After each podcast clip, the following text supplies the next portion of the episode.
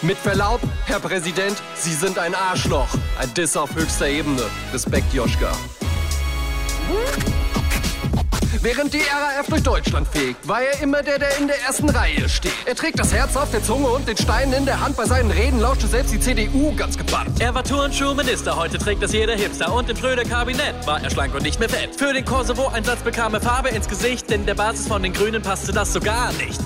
Der grüne Superstar, das ist wohl jedem klar, war, ist und bleibt unser Joschka. Obwohl der ja eigentlich Josef Martin heißt. Früher war er Ökoaktivist, seit ein paar Jahren Industrielobbyist. Bei der Visa-Affäre dachte man, er sei dran. Tja, nur schade, dass der Joschka sich an nichts erinnern kann. Sein Kumpel Schröder ist ein Kandidat vom gleichen Schlag. Direkt nach der Politkarriere neuer Arbeitsvertrag. Aber eine Sache hat Joschka dem Gerd voraus, ist schon zum fünften Mal verheiratet und seine Frau sieht besser aus.